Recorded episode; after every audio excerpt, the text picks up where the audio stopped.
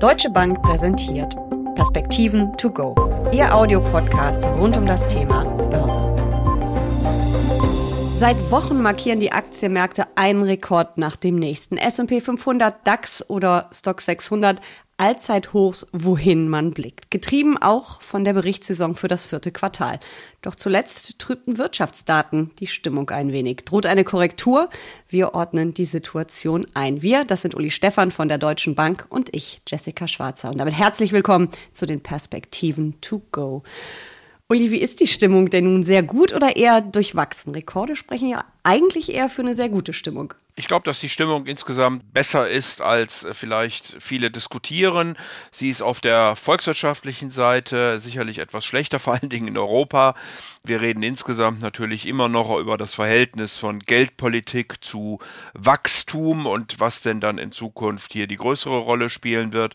Aber an den Börsen ist die Stimmung, würde ich sagen, verhalten optimistisch. Es gibt sicherlich den einen oder anderen, der auch mal mit einer Korrektur nach dem Lauf, den wir ja im vierten Quartal und auch in dieses mhm. Jahr hinein gesehen haben, rechnet. Wir haben den S&P gerade das erste Mal in seiner Historie über 5000 Punkten gesehen, Allzeithoch, eins von einigen, die wir zuletzt gesehen haben.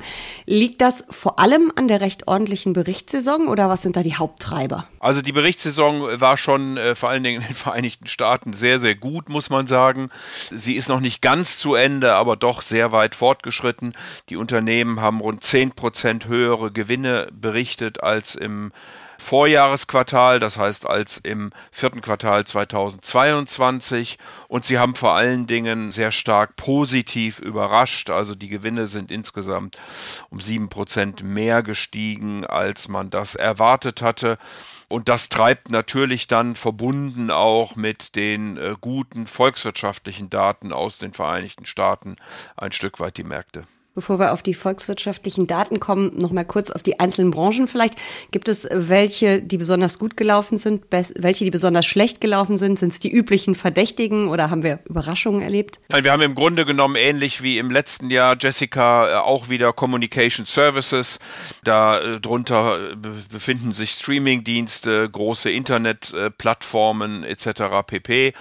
Oder der diskretionäre Konsum, also im Grunde genommen die Konsumgüter, die man nicht fürs tägliche Leben braucht, namentlich vor allen Dingen Luxusgüter, die hier doch sehr gut berichtet haben. Und am unteren Ende, auch das im Grunde schon wie im letzten Jahr, ist dann die Energie und auch die Grundstoffe. Gut, ganz fertig sind wir noch nicht, aber ziemlich weit. Ähm, schauen wir trotzdem jetzt dann mal auf die, oder nicht trotzdem, schauen wir jetzt mal auf die volkswirtschaftlichen Daten. Es gab zuletzt einen ganz kleinen Rücksetzer.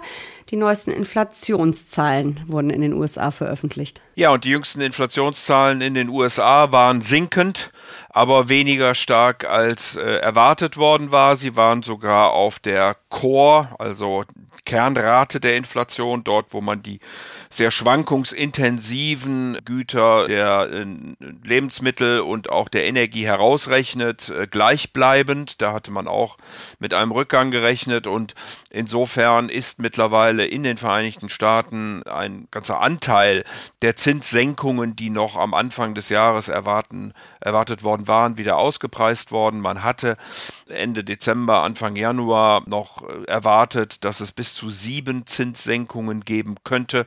Mittlerweile laufen wir bei drei, dreieinhalb. Das äh, haben wir immer für realistischer gehalten und wie gesagt, der Markt scheint das mittlerweile auch einzupreisen. Bedeutet aber, dass es natürlich dann die ein oder andere Enttäuschung geben kann. Mhm. Es gab ja auch andere Konjunkturdaten in den USA, nicht nur die Inflation. Und äh, wir haben gesehen, dass die Anleihmärkte, aber vor allem auch der Goldpreis immer wieder auf die sich verändernden Erwartungen an die Geldpolitik der FED ja angepasst haben. Du hast ja gerade schon gesagt, die Erwartungen sind da ja andere als noch vor ein paar Wochen. Was haben wir denn da erlebt an den Anleihemärkten und beim Goldpreis? Ja, eben doch relativ starke Schwankungen. Wenn man nochmal ganz kurz zurückguckt, im letzten Jahr, im zweiten Halbjahr, war lange darüber diskutiert worden, dass die Notenbank eben die Zinsen anheben, dass wir hohe Zinsen haben und schwaches Wachstum. Das hat sich dann im vierten Quartal dahingehend gedreht, äh, dass man erwartet hat, dass die Zinsen doch sehr stark zurückgehen sollen und Richtung Jahreswechsel. Und jetzt vor allen Dingen kommt dann die Erkenntnis, ja, die Zinsen werden zurückgehen, aber weniger stark, als das erwartet erwartet worden war. Jetzt muss man ein bisschen unterscheiden und wie gesagt, das sieht man auch in den Volkswirtschaften und auch in der Berichtssaison zwischen Europa und den Vereinigten Staaten von Amerika, denn in Amerika scheinen die Zinsen dann aus eher guten Gründen zurückzugehen, weil eben die Inflation zurückkommt, die Wirtschaft aber nach wie vor recht ordentlich wächst. In Europa scheint es eher aus schlechten Gründen zu sein. Die Wirtschaft ist äh, schlecht, vor allen Dingen in Deutschland und das erhöht dann den Druck auf die Europäische Zentralbank, eben die Zinsen zu senken, nicht weil die Inflation so toll zurückgegangen ist, sondern weil vor allen Dingen die Wirtschaft so schlecht ist. Wie wäre denn deine Prognose für Gold? Weil man sagt ja eigentlich die Zinswende der FED, wenn sie denn kommt, wie heftig oder weniger heftig auch immer, aber das müsste ja eigentlich für Gold ganz gut sein, oder? Ja, weil die Opportunitätskosten sinken. Gold zahlt weder Dividenden noch Zinsen. Und äh, je niedriger die Zinsen dann sind, desto äh, niedriger sind die in Anführungsstrichen entgangenen Gewinne. Gold wird nach wie vor äh, zu Diversifikationszwecken von den äh, Notenbanken gekauft und insofern würde ich glauben, dass Gold mit niedrigeren Zinsen dann auch äh, die Möglichkeit hat, im Kurs zu steigen und wie gesagt, für Eventualitäten, und da gibt es ja genug Möglichkeiten, äh, momentan ist es sowieso ganz ratsam, einen kleineren Anteil Gold im Portfolio zu haben, einfach als Absicherung. Kommen wir zurück zu den Aktienmärkten. Der DAX hat ja vergangene Woche auch gleich mehrere Allzeithochs markiert. Eins habe ich an der Börse Frankfurt sogar miterlebt, war nicht ganz so spektakulär, aber gut. Was treibt die Kurse deutscher Aktien? Das ist auch die Berichtssaison? Ja, es ist vor allen Dingen, dass die internationale Wirtschaft, also die globale Wirtschaft besser läuft. Also der internationale Währungsfonds, aber auch die OECD haben äh, das Wachstum für die Welt heraufgesetzt, auch für unsere großen Handelspartner China und die USA. Sie haben aber für Europa und vor allen Dingen Deutschland die Prognosen nach unten genommen. Und äh, wir dürfen uns da nicht zu sehr mit Blick auf die äh, deutsche Wirtschaft irritieren lassen, sondern die, die deutschen Unternehmen sind eben sehr global aufgestellt und für sie ist das globale Wachstum hier äh, sicherlich entscheidend. Hinzu kommt, dass ein paar Unternehmen, gerade aus dem Bereich der, der Technologie, in Deutschland gibt es ja auch ein großes Softwarehaus, äh, gut berichtet haben und äh, dann sicherlich die Kurse hier mit nach oben gezogen haben. Vor allen Dingen ja auch, weil die deutsche Börse ja die Gewichtung äh, dieser Aktien äh, ändert und insofern äh, natürlich dann solche Kursentwicklungen hier nochmal eine größere Rolle spielen. Inwiefern wird da was verändert? Für alle, die das noch nicht gelesen haben in der Presse? Ja, die Obergrenze für die Gewichtung von Unternehmen wird von 10 auf 15 Prozent angehoben. Und das bedeutet dann, dass die Schwergewichte im deutschen Aktienindex natürlich auch eine größere Rolle spielen. Äh, das gilt dann selbstverständlich in beide Richtungen äh, bei Kursbewegungen, aber sie werden damit äh, ja, den, den, den, den Markt, den Index mehr dominieren, als das in der Vergangenheit mhm. der Fall gewesen ist. Schauen wir auch auf europäische Ebene. Auch da läuft es rund, zumindest an den Märkten. Auch da ist es wohl die Berichtssaison, die ein bisschen treibt. Und der Stock 600 hat ebenfalls ein Allzeithoch markiert. Welche Branchen sind es denn eigentlich, die in Europa und in Deutschland besonders gut laufen? Ist es wie in den USA Tech, was alles antreibt? Ja, in Europa sind es äh, die sogenannten Granolas, äh, könnte man sagen, die äh, fast eine ähnliche Rolle spielen wie die äh, Magnificent Seven in den Vereinigten Staaten. Sie haben auf den Index gerechnet, also nicht absolut in der Marktkapitalisierung dafür, natürlich die großen amerikanischen Technologiewerte, aber auf den Index gesehen haben sie ungefähr eine gleiche Gewichtung. Sie haben im letzten Jahr über 60 Prozent zur Performance beigetragen. Granolas sind elf Unternehmen äh, von den 600, also man sieht auch hier eine gewisse gewisse Konzentration. Allerdings sind diese. Und es ist Tech wie in den USA vor allem? Allerdings sind diese Unternehmen sehr viel stärker diversifiziert, als das in den Vereinigten Staaten ah, okay. von Amerika der Fall ist. Hier reden wir über Pharma, hier reden wir über Nahrungsmittel, hier reden wir über Luxusgüter, natürlich auch über Technologie, aber es ist insgesamt eben deutlich weiter diversifiziert. Die Analysten glauben auch, dass diese Dominanz in den nächsten Jahren bestehen bleibt, weil die Gemeinsamkeit sozusagen zwischen Magnificent äh, Seven in den USA und den Granolas, Klammer auf, eine Wortschöpfung von Goldman Sachs, Klammer zu, haben eine Gemeinsamkeit und die ist, sie reinvestieren einen großen Teil ihrer Gewinne in Wachstum. Deutlich mehr als andere Unternehmen und deswegen sollte das Wachstum auch in den nächsten Jahren hier deutlich höher liegen als auf einer Indexebene. Äh, das zumindest glauben die Analysten.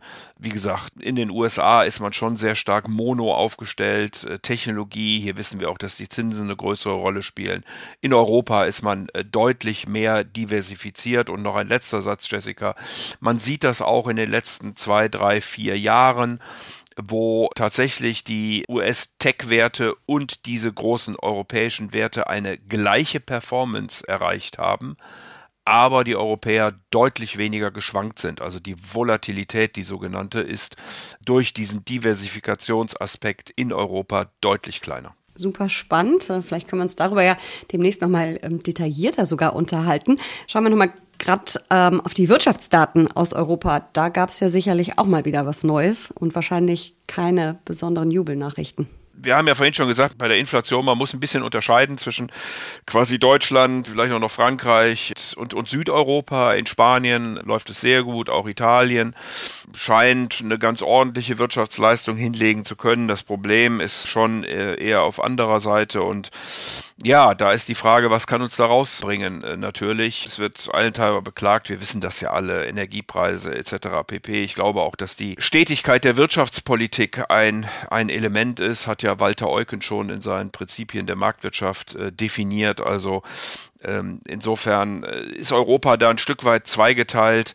Bessere Wachstumsaussichten werden wir sicherlich haben, wenn auch die großen Länder wieder stärker wachsen äh, werden. Und dazu sind sicherlich ein paar Maßnahmen erforderlich. Mhm. Lass uns noch kurz auf die Bewertung schauen. Wir haben ja die Rekorde gesehen und da fragt man sich als Anleger, Anlegerin wahrscheinlich unweigerlich, ob Aktien jetzt teuer, vielleicht sogar zu teuer sind. Wie sieht's denn aus, wenn wir auf die KGVs in den USA, Europa, Deutschland, vielleicht auch den MSCI World schauen?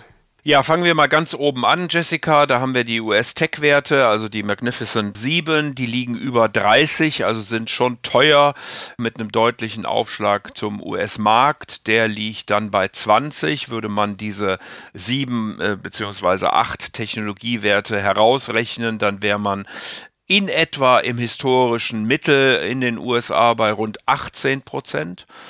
Wenn ich mir dann die europäischen Pendants angucke, also diese sogenannten Granolas, die sieben Werte, dann liege ich bei einem KGV, was ungefähr bei 20 liegt, also deutlich unter den US Magnificent, aber ungefähr gleich mit dem S&P 500, wohingegen der breite europäische Markt mit um die 12 bis 13 doch deutlich preiswerter bewertet ist. Und da sieht man eben auch diese, diese Abschläge, die es auf aufgrund von Wachstum und sicherlich auch aufgrund von Unsicherheit äh, gibt, denn Europa hat ja auch noch einen Krieg hier vor der Haustür äh, und wie gesagt einige strukturelle Themen zu bewältigen, äh, die äh, in der Zukunft einfach gelöst werden müssen. Was heißt das für mich als Anlegerin, das ganze Teure aus dem Depot schmeißen, also mich von die Gewinne mitnehmen von den äh, Superaktien und lieber günstig bewertetes nachkaufen oder wäre das dann vielleicht doch ein bisschen zu viel des Guten und man bleibt lieber noch ein bisschen drin, vielleicht sogar ganz langfristig, weil es eben einfach die erfolgreichsten Unternehmen der Welt sind? Ja, man ist ein bisschen schizophren sozusagen bei den US-Tech-Werten, weil man kann sie ja kaum, zumindest als Portfolio-Manager, aus dem Portfolio rauslassen. Äh, mhm. Das Risiko, dann zu weit äh, von der Benchmark entfernt zu sein und äh, diese Werte laufen weiter, ist einfach gewaltig groß. Sie haben eben auch eine entsprechende Gewichtung dann in den US-Märkten. Insofern äh, glaube ich, dass das Geschäftsmodell immer noch trägt. Wir sind hier nicht in der Dotcom-Blase, sondern wir reden von Unternehmen, die handfeste Umsätze und riesige Gewinne schreiben. Ob diese Gewinnsteigerungen dann immer so weitergeführt werden können, ist sicherlich eine Diskussion, die man führen kann und die man wahrscheinlich auch mit Blick auf die künstliche Intelligenz dann führen muss. Also inwieweit schaffen diese großen US-Tech-Werte äh, das dann auch zu monetarisieren.